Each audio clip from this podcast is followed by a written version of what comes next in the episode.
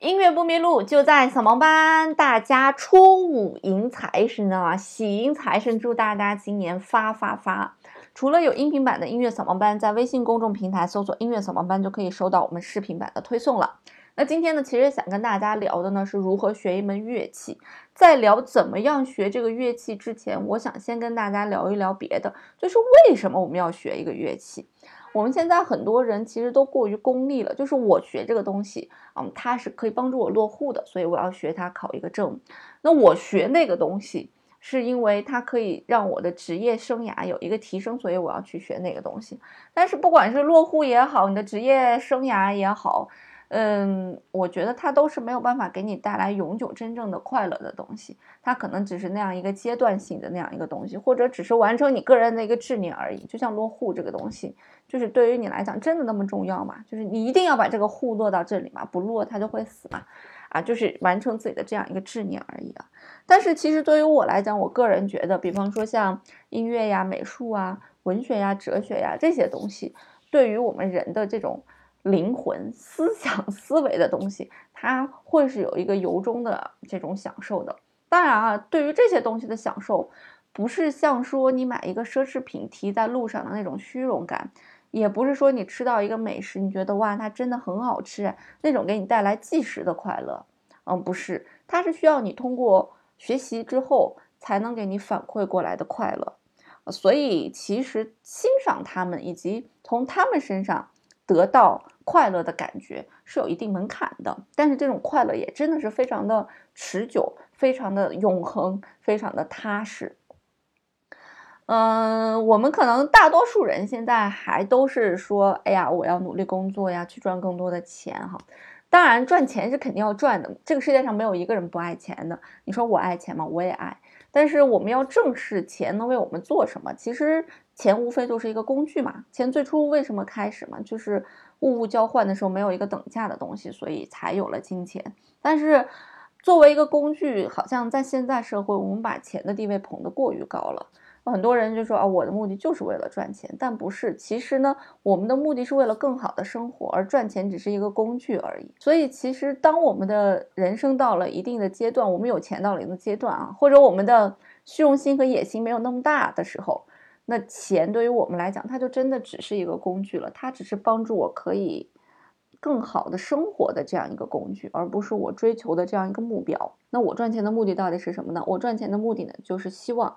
有一天赚到的这个足够多的钱，能够满足我的需求，满足我的生活，满足我的欲望，然后钱就变成一个工具，我就可以做我想要做的事情了，不会因为赚不到钱要去上班，所以时间被上班所累，被老板所累啊，不会因为赚不到钱，家里家里面的人一旦出现什么状况，没有办法，我就只能变成金钱的奴隶。不会是这样一种状态哈，所以呢，说回到我们的音乐呀、美术啊，说回到这些艺术的品类啊，那这些艺术的品类它是需要门槛的，它欣赏它其实需要门槛的。这个门槛是什么呢？从我个人的角度来讲，我从小学琴，嗯，我也可以等一下来跟大家分享我是怎么样去学琴的。但是我现在呢，就能够感受到古尔德弹琴，他为什么弹得好？我是可以由衷的觉得哇。世界上百分之九十九点九九九的人都不如他，为什么不如他？我是能够体会到的，所以我因为知道大多数人都没有办法像他弹的那么好，所以我从他的演奏当中得到了由衷的快乐。因为我自己也知道，我这辈子是不可能达到这样的水平的。那像我去听莫扎特的音乐、巴赫的音乐、贝多芬的音乐，我也会得到由衷的快乐。为什么？因为我知道我是写不成这样子的，对吧？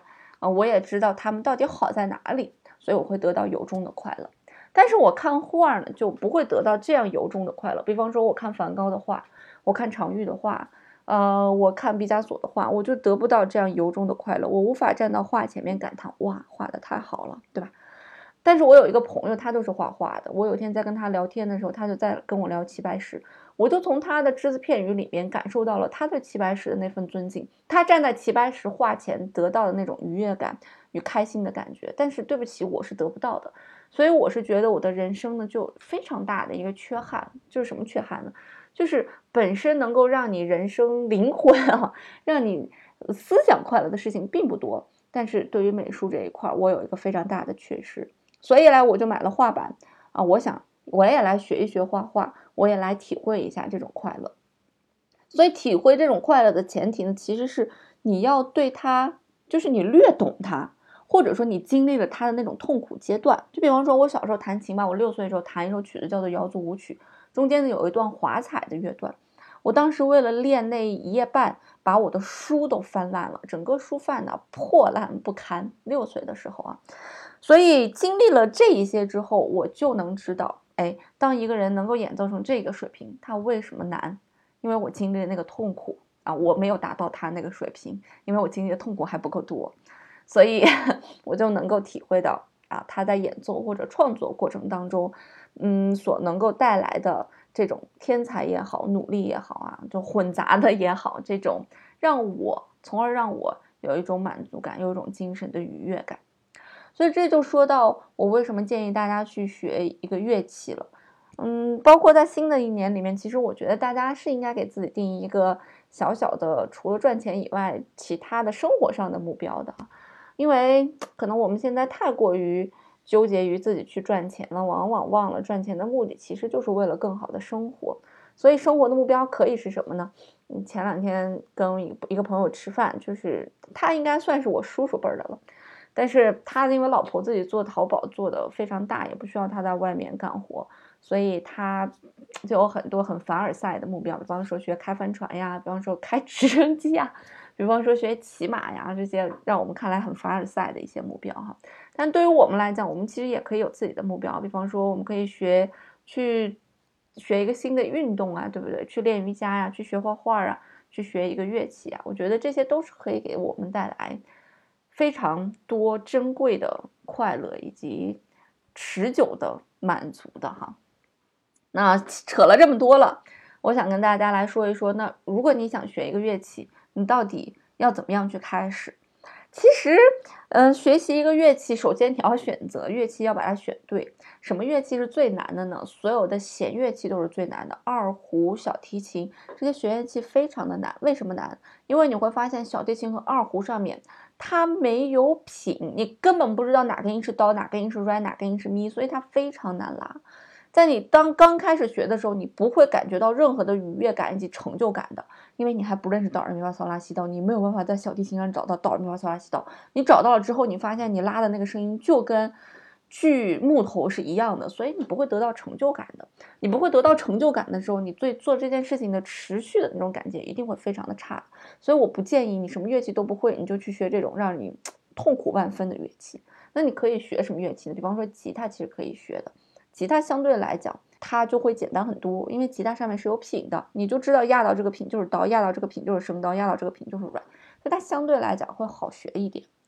那如果你觉得我不想学吉他啊，我感觉没有那么高大上，那最最容易的一个乐器其实就是钢琴了。钢琴既然被称为乐器之王，它是有它一定的道理的，因为钢琴也是一目了然，刀就是刀，re 就是 re，咪就是咪，它都摆在那儿的，我保准你。不到半个小时，你就能学会弹一首小星星，你会有非常非常大那种愉悦感以及满足感，然后想要继续学下去。我也看过有一些博主在吐槽啊，说有一些人在那分享，说我是如何三年英语考考 GRE 什么或者雅思考到八分的，就大家就很凡尔赛，就是说你要坚持天天去学，但是大多数人其实就没有办法做到坚持天天去学嘛，对吧？所以就是我们在学习的过程当中，一定要在坚持。这个长线当中，给自己一些短期的甜头，让自己感受到这种甜头，从而能够坚持下去。因为对于我们大多数的普通人来讲，其实我们都是短视的。我们都是喜欢尝到眼前的这种利益，而没有办法说看到长远。如果我每天坚持弹一个小时琴，十年以后我的琴一定弹得非常好。但是非常抱歉，我没有办法做到每天坚持这样一小时，对吧？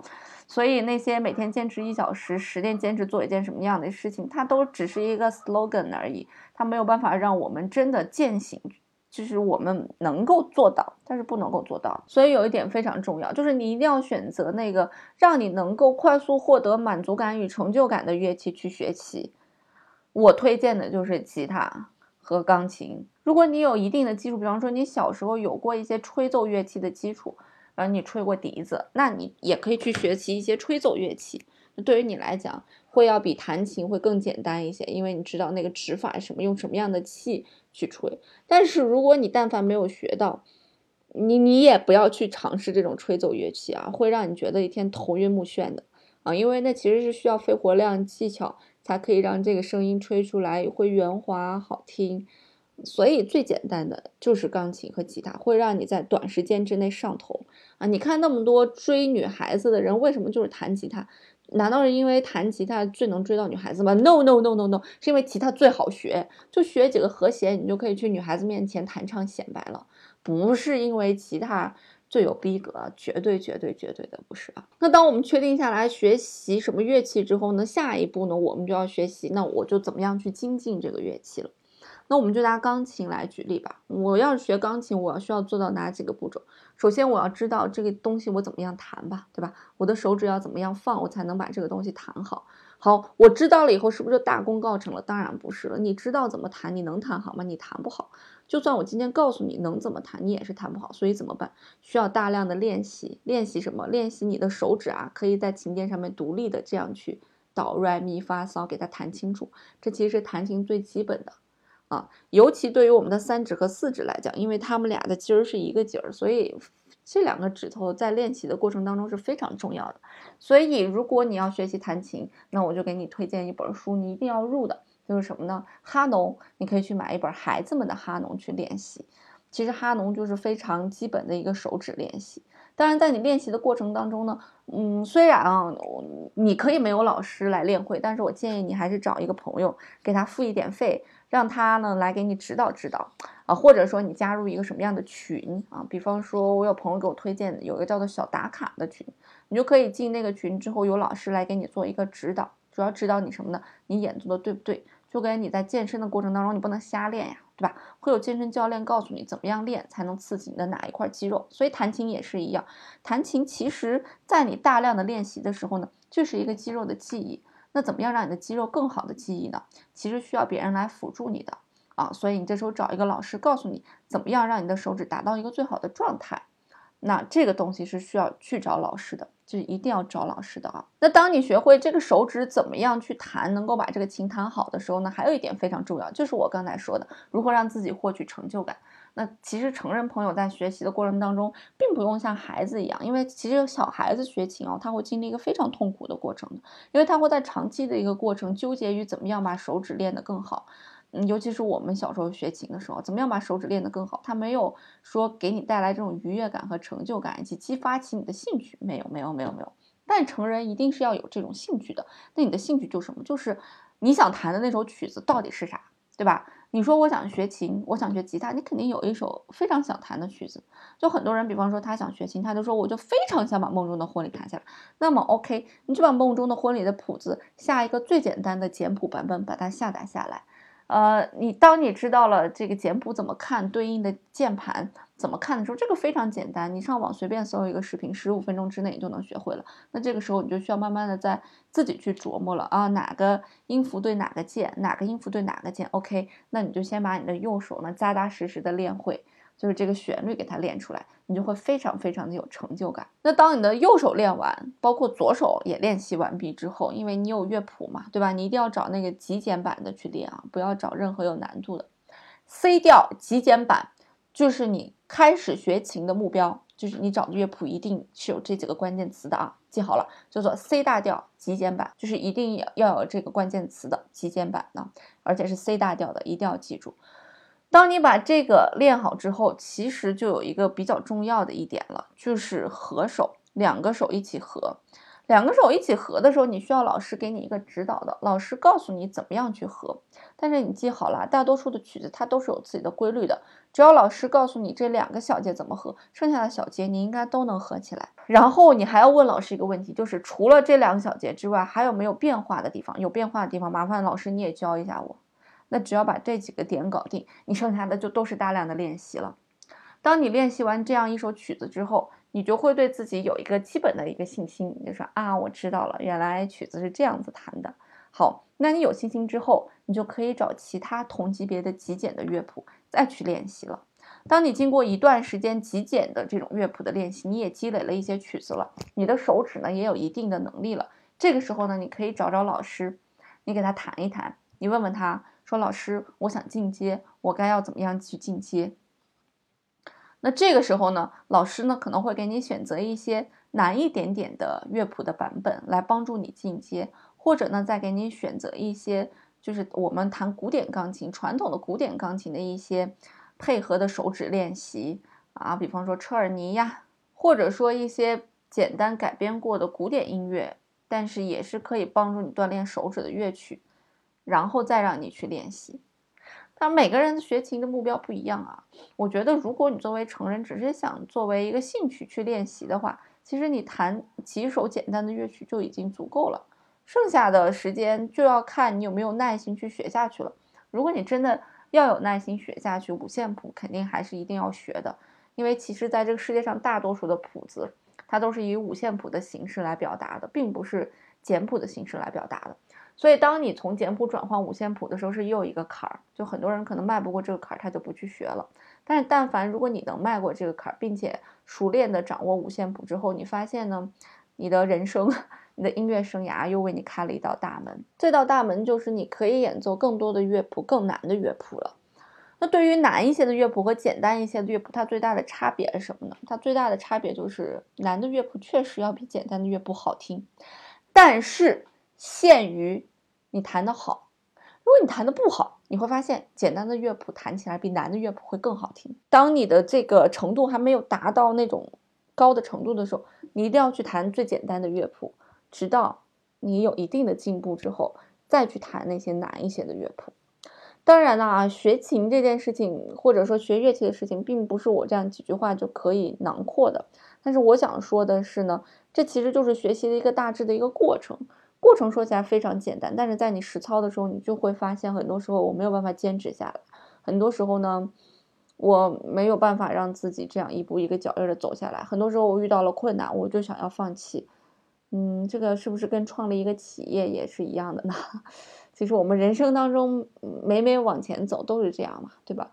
但凡遇到一个坎儿，那些迈过去的有可能就像成功进了一步，那些没有迈过去的，他有可能回头了，或者掉下去再也起不来了，或者他选择新的赛道了，那他可能永远就在掉下去选择新的赛道这个循环当中。但如果我们迈过去了，我们就可以看见不同的新天地。